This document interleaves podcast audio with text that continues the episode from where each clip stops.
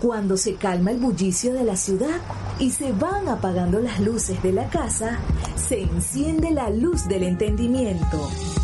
Desde este momento comienza Puerto de Libros, Librería Radiofónica, programa que contiene todos sus elementos tipo A. Puede ser escuchado por niños, niñas y adolescentes sin la supervisión de padres, madres o representantes.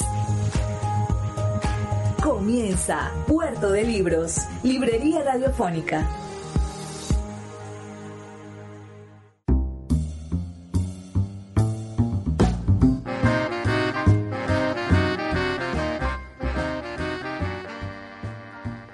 Bienvenidos a Puerto de Libros, librería radiofónica. Les habla Luis Peroso Cervantes, quien de lunes a viernes de 9 a 10 de la noche trae este espacio a través de la Red Nacional de Emisoras Radio Fe y Alegría para llevar buena y maravillosa literatura hasta sus hogares. Hoy estaremos transmitiendo nuestro programa número 140 y en este programa tendremos el gusto de escuchar un poema de Manuel Felipe Rugeles, ese gran poeta venezolano de nuestros Andes.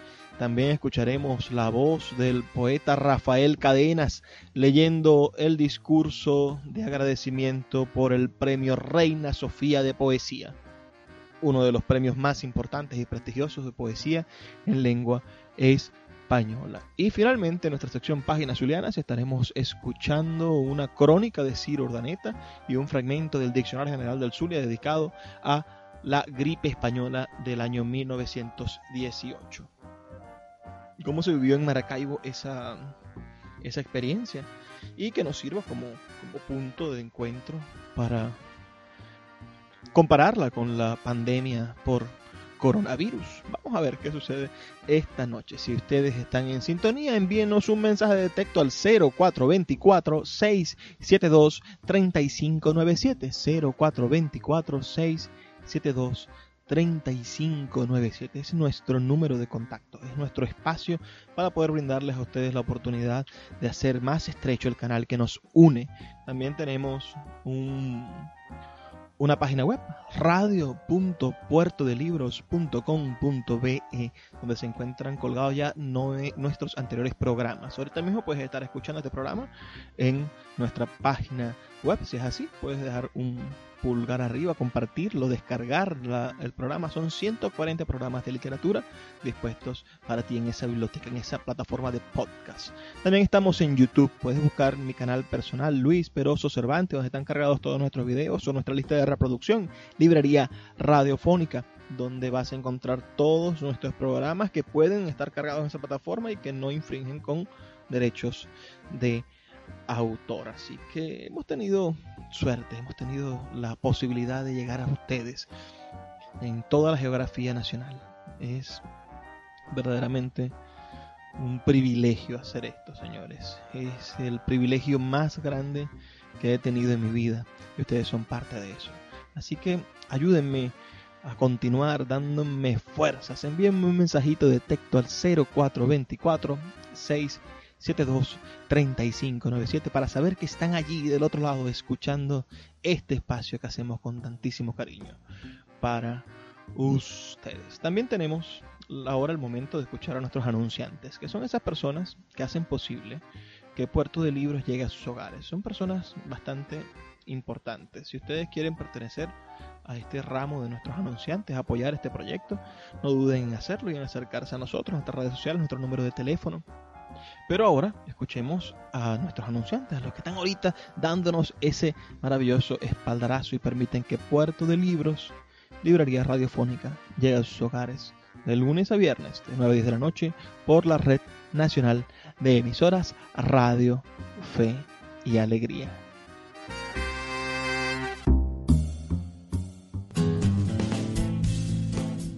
Sultana del Lago Editores es una empresa zuliana de servicios editoriales. Nuestro catálogo tiene más de 100 títulos de autores nacionales e internacionales. Además, somos la única editorial que presta servicios de impresión bajo demanda en Maracaibo.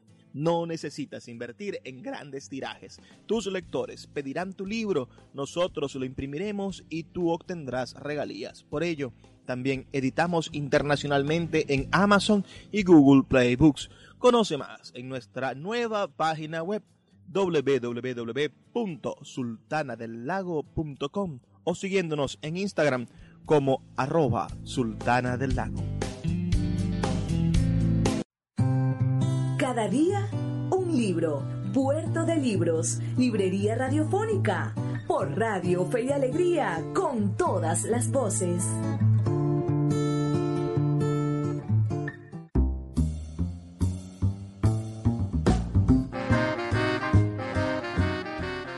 Nuestra sección de hoy de Cada día un libro, estaremos leyendo un poema del escritor venezolano Manuel Felipe Rugeles, nacido en San Cristóbal, estado Táchira, el 30 de agosto de 1903 y fallecido en la ciudad de Caracas el 4 de noviembre de 1959. Miembro de la llamada generación del 18, una de nuestras primeras y más importantes agrupaciones o, maneras de leer la literatura venezolana del siglo XX. Estaremos leyendo un poema, un poema verdaderamente impresionante del gran Manuel Felipe Rugeles. Este poema tiene como título Elegía a una ciudad muerta, que ojalá no llegue a ser jamás el destino de ninguna de nuestras ciudades. Espero que les guste. Elegía a una ciudad muerta. Es esta la ciudad en que no hay sino piedras derruidas y sangre derramada entre las piedras, calaveras de azul fosforescencia y árboles fulminados y caídos como los mismos hombres que lograron sembrarlos y que luego crecer vieron sus verdes ramas altas y su sombra. Es esta la ciudad de fuentes ya cegadas, ya sin claros diamantes circulando por los grifos, y de mármoles rotos, de desnudos dioses que ya no muestran su blancura perfecta, como el sexto iluminado en medio del jardín, entre las rosas y dorados naranjos y azares, madurando el deleite de su aroma.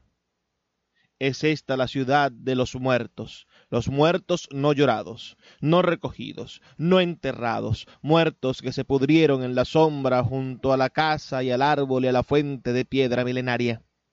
Solo muertos, que de un límite a otro de la tierra quedaron a su hora abandonados como estiércol regados entre la hierba, entre la paja seca, sin rocío, quemada por el ala del arcángel rebelde, sin piedad, bajo los cielos.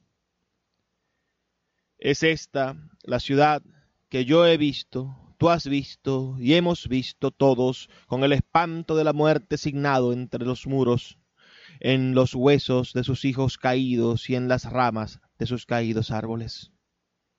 Es esta la ciudad de la que han hablado solo con sus lágrimas hermanos migrantes y amigos forasteros que recuerdan la luz de las colinas y los valles y el sauce y el molino ardiendo junto al río que no pudo contener el afluente de la sangre.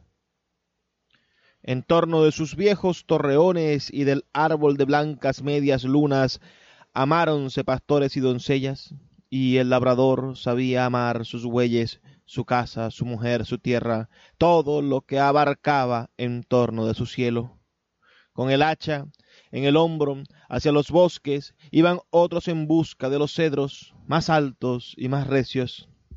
En la playa vecina junto al mar los pescadores extendían al sol sus anchas redes y de noche tornaban a sus tibios hogares con sus peces.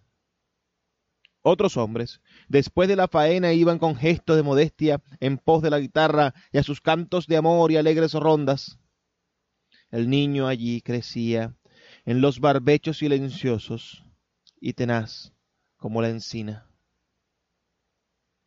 Las mujeres hilaban en telares de maderas antiguas como hilaban las mujeres sagradas de la Biblia. Los ancianos oraban parcamente y al caer la tarde bendecían a sus hijos, al sol, a las cosechas. Y la tierra era la gloria de su júbilo, se doraba en la piel de los granados.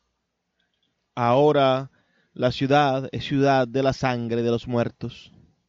Allí cayó la chispa de los cielos, allí cayó la chispa fatalmente y convirtió de pronto en remolino y vértigo de llamas, humo y polvo su edificado mundo de alegría y de paz en mitad de la montaña. Las violetas y mirtos de su historia, su corazón de flores y de trigo, su torre de palomas y campanas. Bajo aquel cielo, lleno de cenizas, ahora está meciéndose la niebla.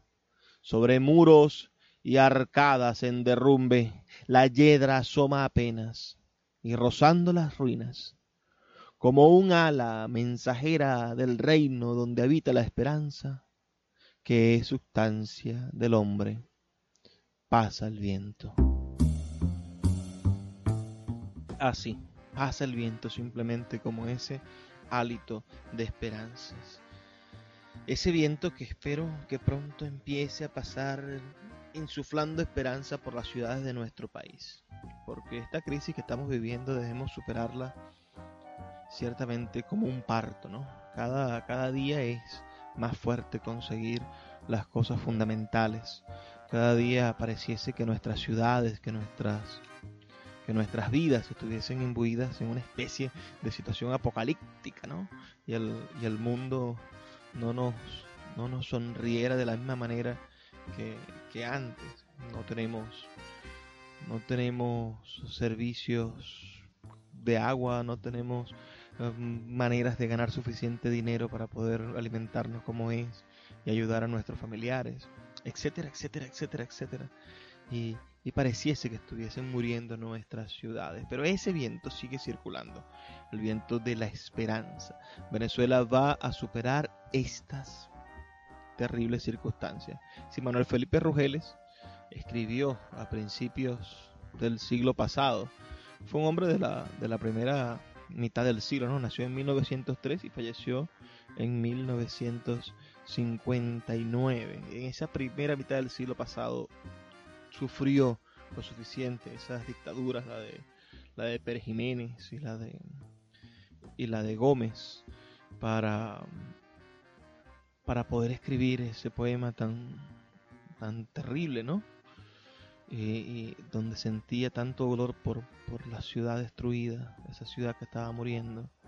Yo creo que, que ciertamente nosotros también podemos superar estas expectativas y encontrar, respirar ese aire, ese airecillo de esperanza y libertad. Envíame tu opinión al 0424-672-3597. 0424-672-3597 para saber qué opinas de este maravilloso poema que acabamos de leer del gran Manuel Felipe Rugeles. Vamos a hacer una breve pausa de dos minutos y ya volvemos con más de Puerto de Libros, Librería Radiofónica. Escuchas Puerto de Libros con el poeta Luis Peroso Cervantes. Síguenos en Twitter e Instagram como arroba Librería Radio. La voz del autor en Puerto de Libros por Radio Fe y Alegría con todas las voces. Señora, con la venia. El acta del jurado Bajo la presidencia de honor de Su Majestad la Reina Doña Sofía, el jurado, reunido en el Palacio Real de Madrid el día 11 de mayo de 2018, analizadas las candidaturas que se habían presentado, valorados los méritos de los candidatos y tras las oportunas deliberaciones, el jurado por mayoría decidió otorgar el vigésimo séptimo premio Reina Sofía de Poesía Iberoamericana a don Rafael Cadenas de Venezuela en el Palacio Real de Madrid a 11 de mayo de 2018 doy fe como secretario. Su Majestad la Reina hará entrega del galardón a nuestro poeta premiado. Señora, señor rector, señor presidente del Patrimonio Nacional, autoridades, familiares y amigos este es un inmenso honor. Debo decir una vez más gracias. Esta palabra es muy importante. Se usa para agradecer, como en este momento, un bien recibido que además viene de la mano de la reina Sofía y de las autoridades de la más antigua universidad española, por añadidura en la conmemoración de los 800 años de su creación. Este cumpleaños la destaca entre, entre las demás edad en el mundo. En otro ámbito, el de la política, permítaseme una referencia diferente al motivo que nos reúne. Hay palabras tan principales como aquella. Por ejemplo, libertad, justicia, democracia, civismo, honestidad, las cuales, cuando se ausentan de un país, tornan muy difícil para sus ciudadanos el hecho de vivir realmente. Esas palabras, además, deben corresponder a lo que designan. Si no, habría que recurrir a lo que Confucio llamaba rectificación de los nombres, que se asemeja a nuestra adecuatio. Es que en Venezuela nos urge instaurar la normalidad que solo puede ser democrática.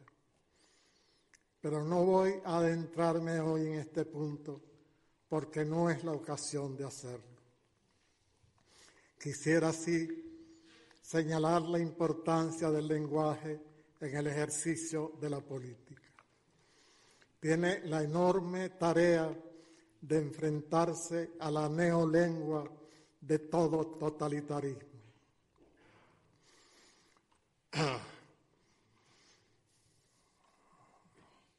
y un peligro para los seres humanos, porque los vuelve absolutamente dependientes del Estado.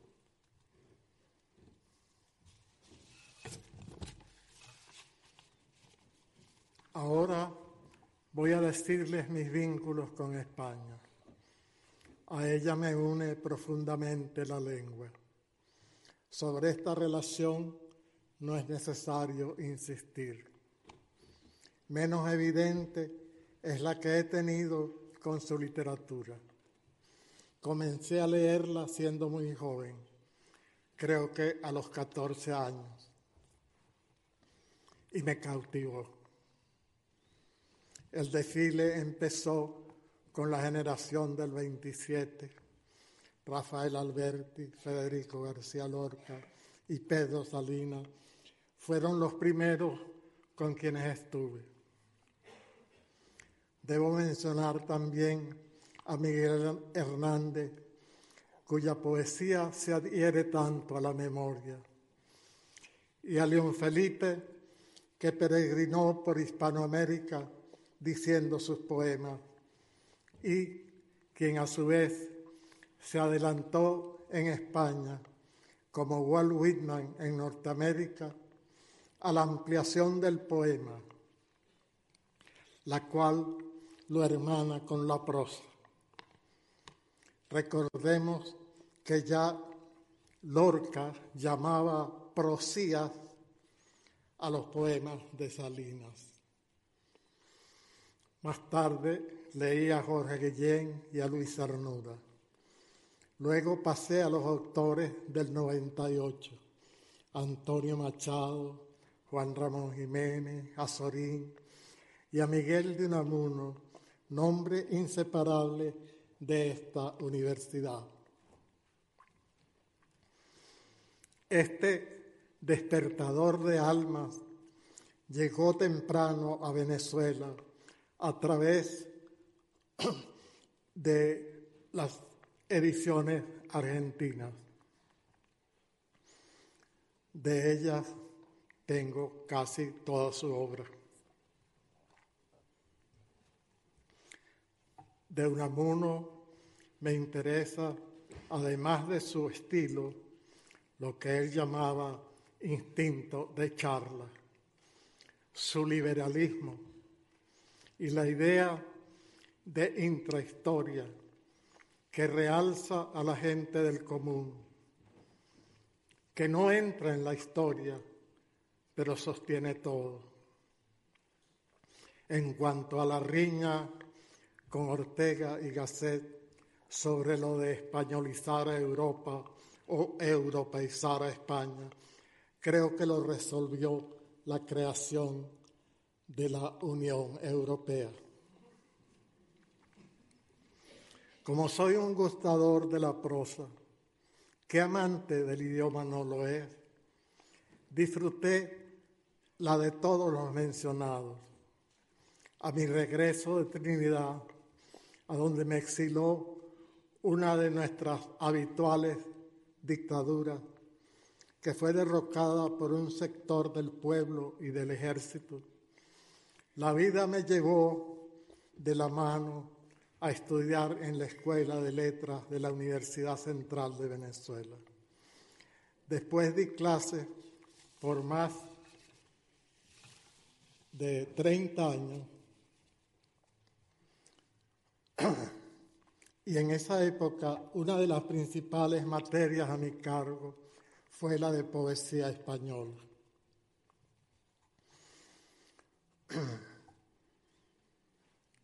Continúo este recuento. Con mi esposa y gracias a ella recorrimos mucha España, inicialmente por iniciativa propia, después por invitaciones de la residencia de estudiantes lugar sagrado para mí, Casa de América o festivales como Poemat. A cada paso encontrábamos rasgos de nuestra afiliación. Ahora me referiré a un hecho capital de nuestra historia que a menudo se olvida, la llegada a Venezuela de los exilados españoles durante o después de la guerra civil. Fueron miles y entre ellos vinieron profesores, científicos, escritores que contribuyeron decisivamente con nuestra cultura, como Juan David García Vaca, Pedro Grace, Manuel García Pelayo, Marco Aurelio Vila, Juan Nuño, Federico Riu, Manuel Granel, Guillermo Pérez Enciso, Mateo Alonso, Santiago Magariño y muchos otros. Todos dejaron su impronta perdurable en nosotros. Quisiera nombrar a otro, pero en razón de su cantidad no puedo. En realidad, vinieron españoles de todas las profesiones.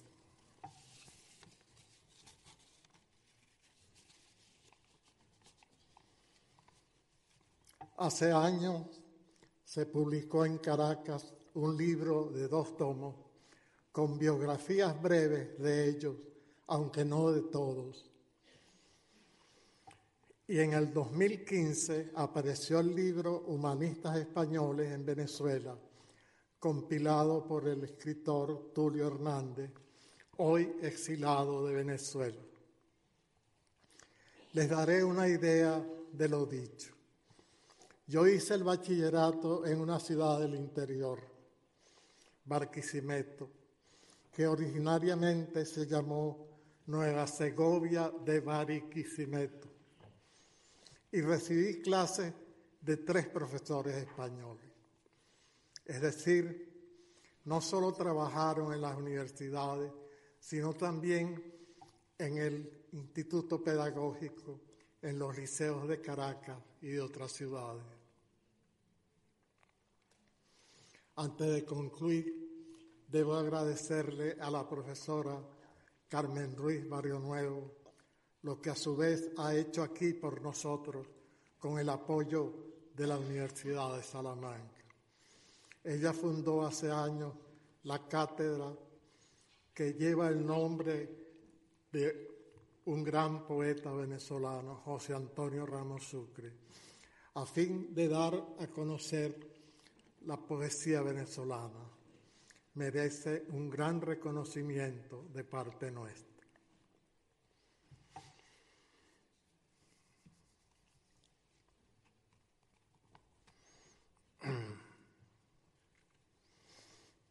En una entrevista dije que la palabra crisis aplicada a Venezuela es un eufemismo.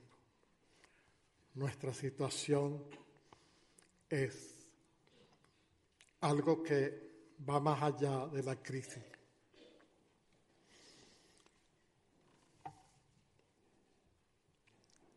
Es de salida muy difícil. Termino con una observación tal vez oportuna. Creo que los nacionalismos son abominables, traen odios, conflictos, guerras. Ojalá aprendamos y optemos por la, por la amistad entre las naciones.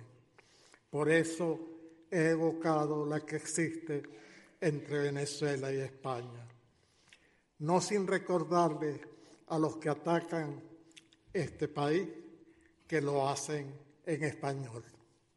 Muchas gracias.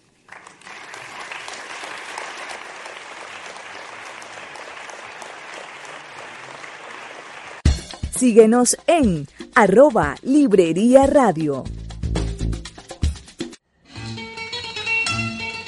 Páginas Zulianas en Puerto de Libros, Librería Radiofónica, por Radio Fe y Alegría, con todas las voces.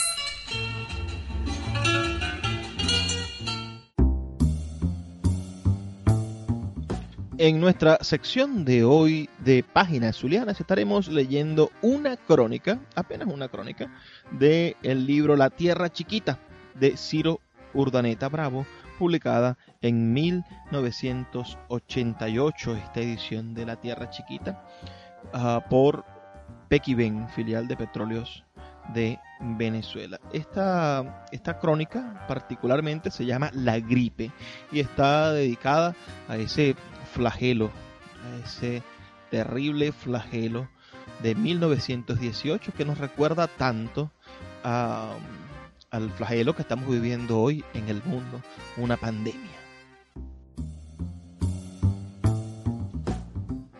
La gripe. Hace más de 60 años apareció en Maracaibo la terrible epidemia de la gripe que, según los cronistas de la época, costó más de 2.000 muertos. A fines de 1918 comenzó a causar desastres en nuestra población después de haber sido introducida por dos enfermos llegados de La Guaira a bordo de una goleta. La gripe se propagó seguidamente hasta afectar a más del 50% de los habitantes del estado, en particular a los de extracción humilde. Para noviembre de 1918 la situación era alarmante, al punto de que las autoridades se mostraban impotentes para combatirla y fue preciso construir una liga sanitaria a fin de incorporar a ciudadanos de todos los niveles en la lucha contra la epidemia. En Maracaibo, los enfermos pasaban de 20.000, con saldo de, 3, de 30 a 40 muertos diarios. El carro fúnebre de la beneficencia no descansaba un minuto, ni de día ni de noche, y era necesario sepultar hasta tres cadáveres en una misma fosa. En esa situación se hicieron gestiones para traer a la ciudad a un médico de cuyos sistemas curativos se hablaba contradictoriamente, el doctor Aaron Benchetri, quien sanaba a los enfermos con aceite de tártago y pociones a base de ipecacuana, tilo, canela y manzanilla. El arzobispo Rincón González se encargó de organizar el viaje del doctor Benchetrit, de acuerdo con el obispo del Zulia, Monseñor Arturo Celestino Álvarez, y el presidente del Estado, general Santos Matute Gómez.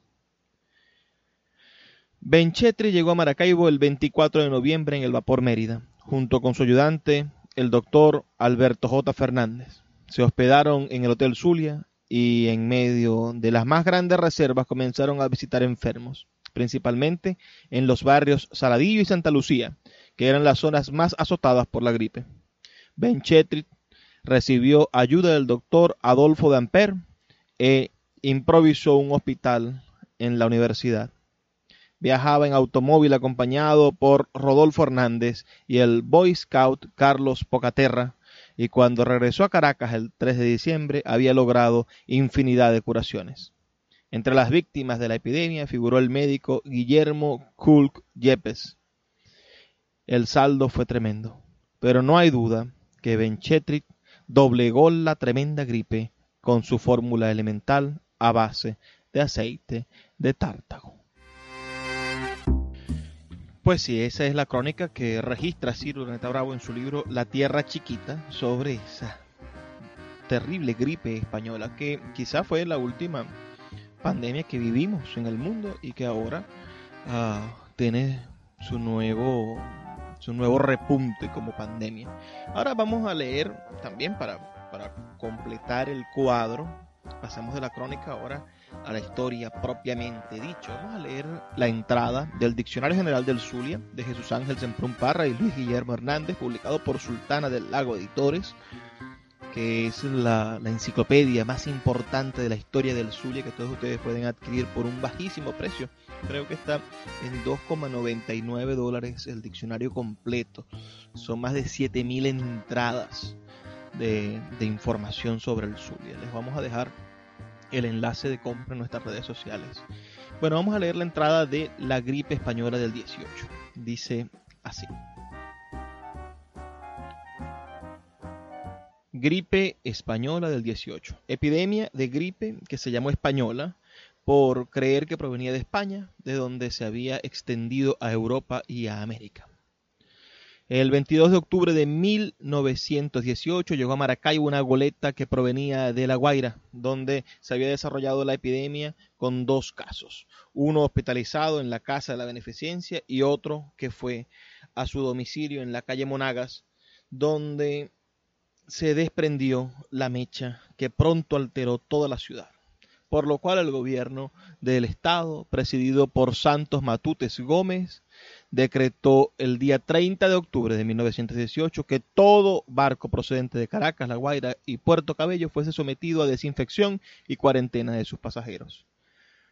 El 2 de noviembre se nombró una comisión facultativa para que informara al Ejecutivo del Estado de la enfermedad en la ciudad y el día 4 esa comisión presidida por el doctor Francisco Eugenio Bustamante respondió que si existía la gripe española y tenía carácter epidémico.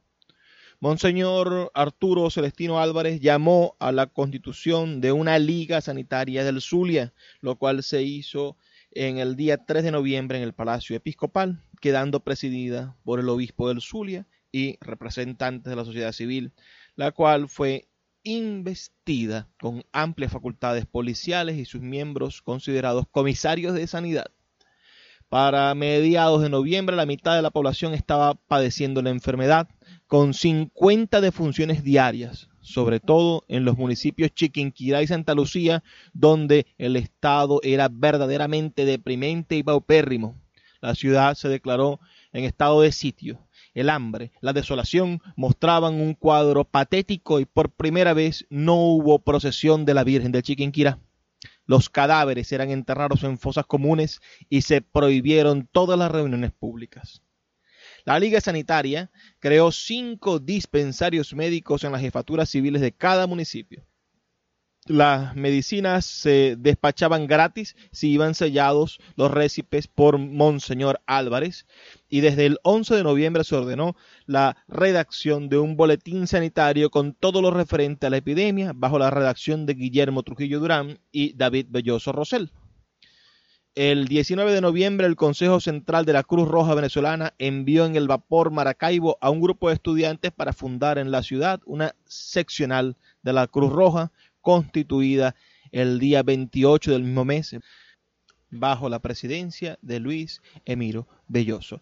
Ese grupo de estudiantes eran Eduardo Osorio, Julio Criollo, Jesús María Chatén, Héctor Landaeta, Alejandro Mercucci, Delgado y Rafael Belloso Chacín, quienes se ubicaron en la vieja casona del Colegio Federal y construyeron el llamado Hospital Universitario bajo la dirección del doctor José Domingo Montenegro y del doctor Ramón Soto González, donde se recibían enfermos de Bobures, Gibraltar y otras poblaciones del sur del lago, y cuyos gastos eran sufragados por la Venezuela Sugar Company.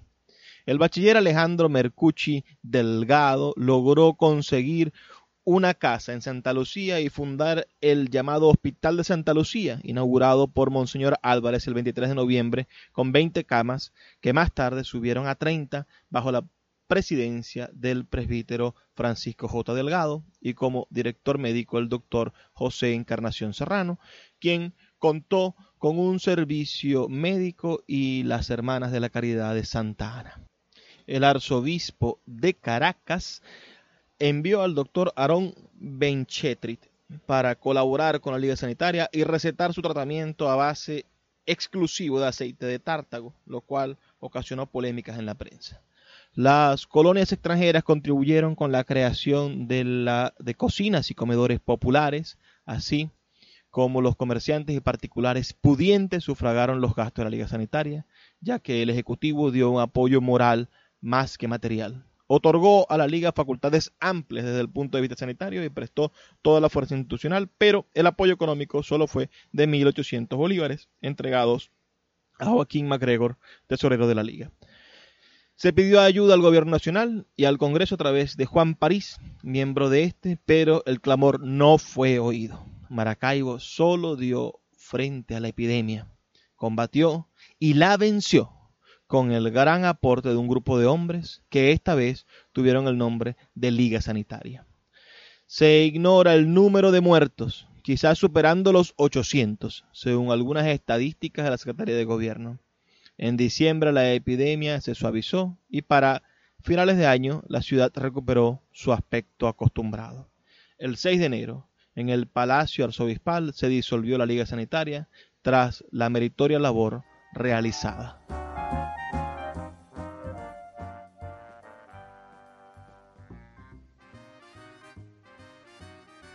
Esta, esta crisis que vivió Maracaibo durante ese periodo está registrada en muchísimos libros, sobre todo en uno de Orlando Arrieta, Notas para la historia de la medicina del Zulia, donde podríamos encontrar algunas cosas. También Nerio Belloso publicó un artículo en el boletín del Centro Histórico del Zulia llamado La epidemia de influencia de 1918 en Maracaibo. El el doctor Aaron Benchetrit publicó La pandemia de Maracaibo en 1918 en Venezuela.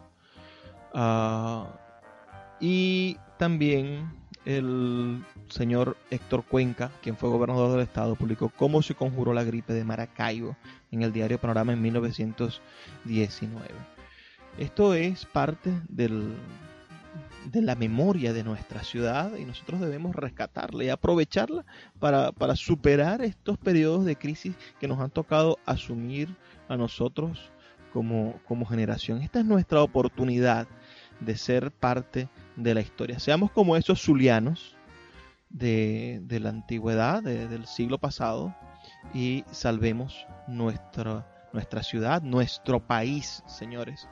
Así que quizá la curva de contagios está avanzando en el país, según las cifras oficiales, pero depende buena parte de nosotros, de la manera en la cual seamos suficientemente inteligentes para asumir la, el reto que se nos ha propuesto y salvar a los nuestros y salvar al país de una tragedia mucho mayor. ¿Qué opinan de este capitulito de la historia zuliana, que es también la historia de todo el país. Envíanos un mensaje de texto al 0424-672-3597 o a nuestras redes sociales arroba librería radio en Twitter y en Instagram y coméntanos si tienes información de cómo se vivió la pandemia de 1918 en otras partes del país. Vamos a hacer una pequeña pausa de dos minutos y ya volvemos con más de Puerto de Libros, librería radiofónica. Escuchas Puerto de Libros con el poeta Luis Peroso Cervantes. Síguenos en Twitter e Instagram como arroba Librería Radio.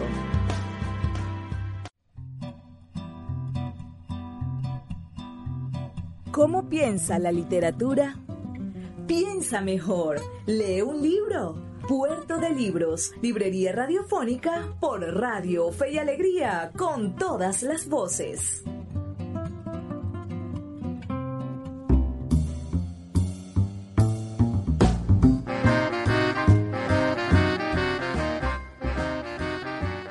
¿Cómo piensa la literatura? Piensa mejor, porque cuando lees un libro seguro, seguro, seguro piensas mejor. Tienes combustible del pensamiento. Los libros son eso, una especie de, de materia voluble que hace que tu cerebro explote en positivo, que hagamos que sea bueno, que sea maravilloso nuestro devenir en la vida.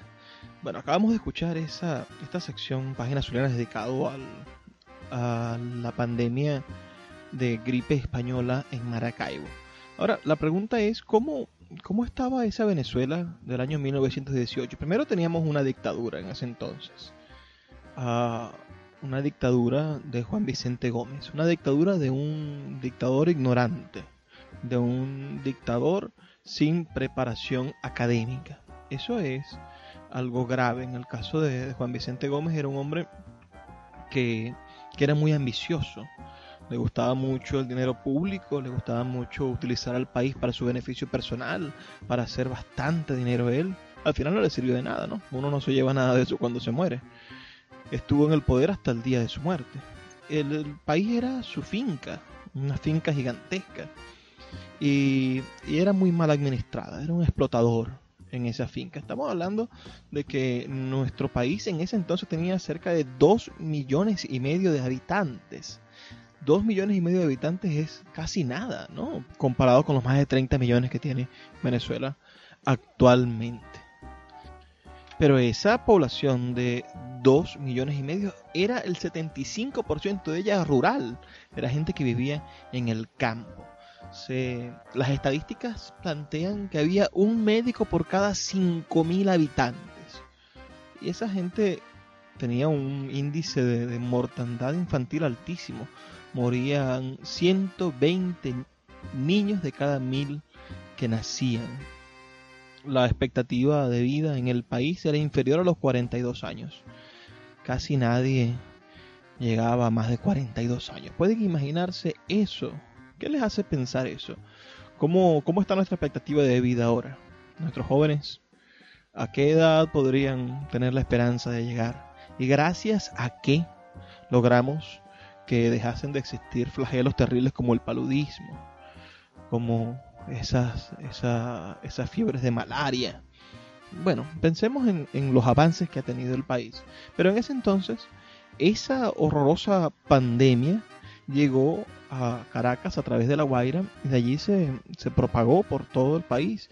Y entre octubre del, de 1918 hasta 1919 posiblemente se hayan llevado al otro lado, a la otra vida, cerca de 25 mil personas 25 mil personas que era una especie del 1% de la población.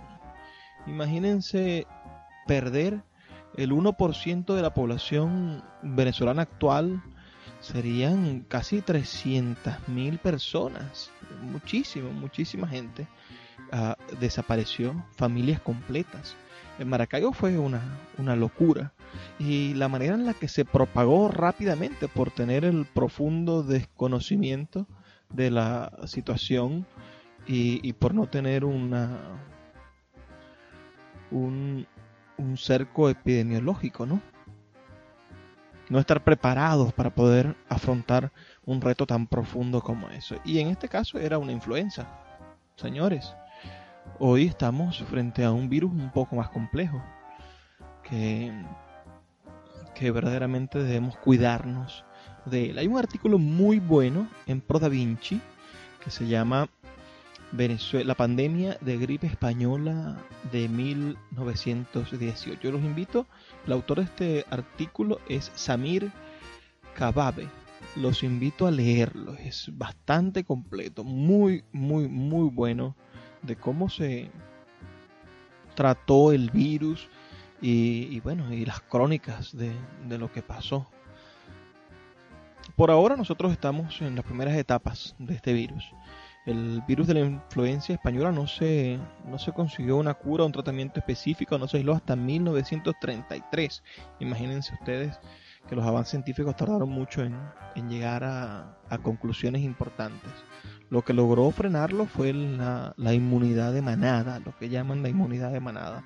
Algunos países han intentado generar esa inmunidad de manada. Por ejemplo, en Suecia han estado generándola, han estado produciendo. Más del 40% de su población ya está inmunizada. Y eso es debido a que no se cerraron las escuelas, a que no hubo, a que no hubo ningún tipo de, de restricciones. Esto es en un país organizado, donde se le dice a la gente, bueno, señores, tienen que ir con su tapabocas y la gente hace caso, donde se le dice a la gente, bueno, señores, usted debe usar guantes, usted eh, tiene que hacer tales y tales eh, medidas y en los mercados hay cierto tipo de higiene. Imagínense ustedes que, que nosotros demos esas libertades aquí, podría ser catastrófico, creo yo. La, la, la cuarentena no va a curar la enfermedad la cuarentena no nos va a permitir salir de, esto con facilidad o, con más o, con, con, algún beneficio. Lo único que va a permitir es que el virus no se propague de manera que rebase nuestro sistema de salud, como está sucediendo ya en países como Perú, donde están llegando al límite, donde sucede ya en Brasil y donde sucede en grandes, en grandes naciones como, como las naciones europeas, como sucedió en, Italia, ¿no? Evidentemente, aquel dilema del médico de elegir a quién puede dárselo el tratamiento y quién podría sobrevivir para porque no hay espacio para darle tratamiento a todos. ¿eh? Verdaderamente no queremos que pase eso. Y por eso debemos quedarnos, señores, en nuestros hogares. Pero el virus no tiene cura. El virus no tiene cura, no tiene un tratamiento específico todavía. Esperamos que pronto los laboratorios lleguen a conseguir una vacuna o lleguen a conseguir un tratamiento específico que, que lo controle y que limite al, al mínimo posible las muertes por ese virus.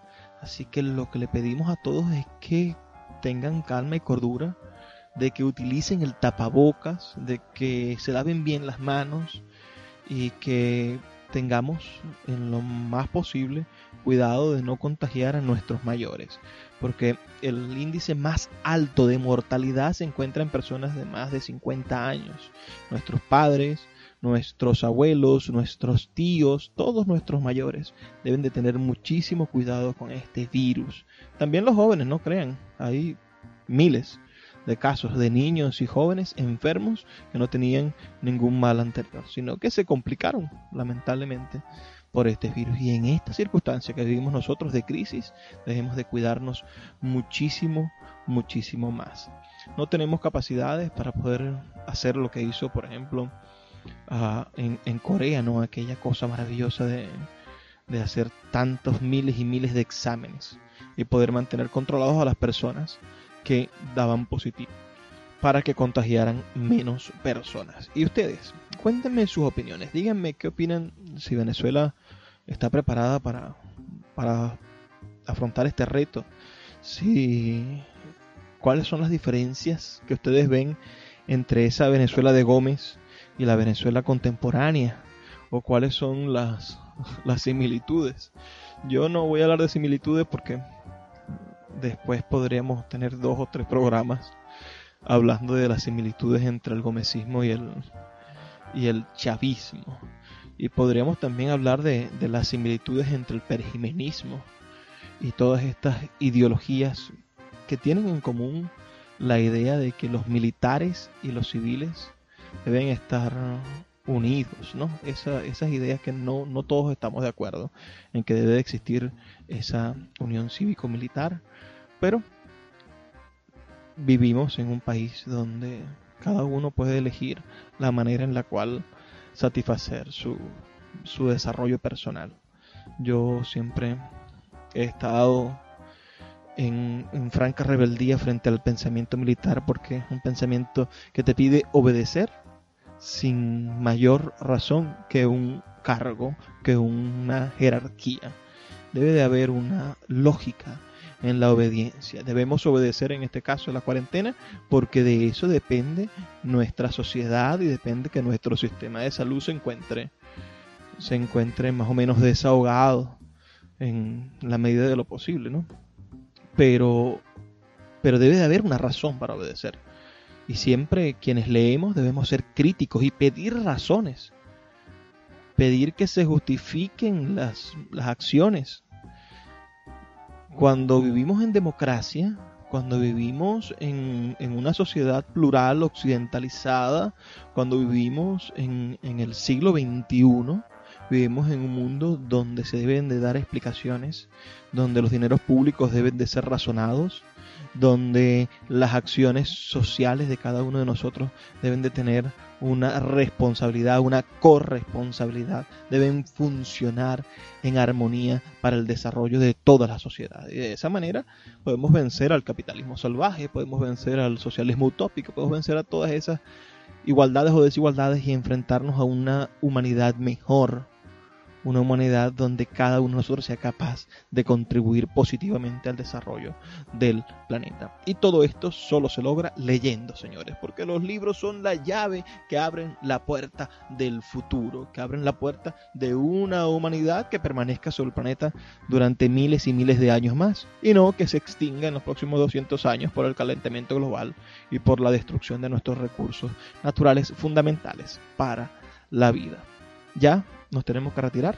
Recuerden enviarme sus opiniones al 0424 672 3597 0424 672 3597 y a nuestras redes sociales arroba librería radio en Twitter y en Instagram. Los voy a dejar con el mensaje de nuestros anunciantes, pero no sin antes desearles lo que siempre les deseo. Por favor, sean felices, lean poesía.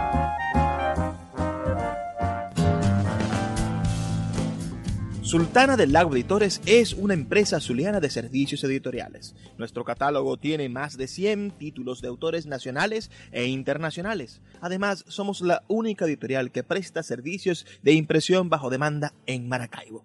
No necesitas invertir en grandes tirajes. Tus lectores pedirán tu libro, nosotros lo imprimiremos y tú obtendrás regalías. Por ello, también editamos internacionalmente en Amazon y Google Play Books. Conoce más en nuestra nueva página web www.sultanadelago.com o siguiéndonos en Instagram como arroba sultana del lago.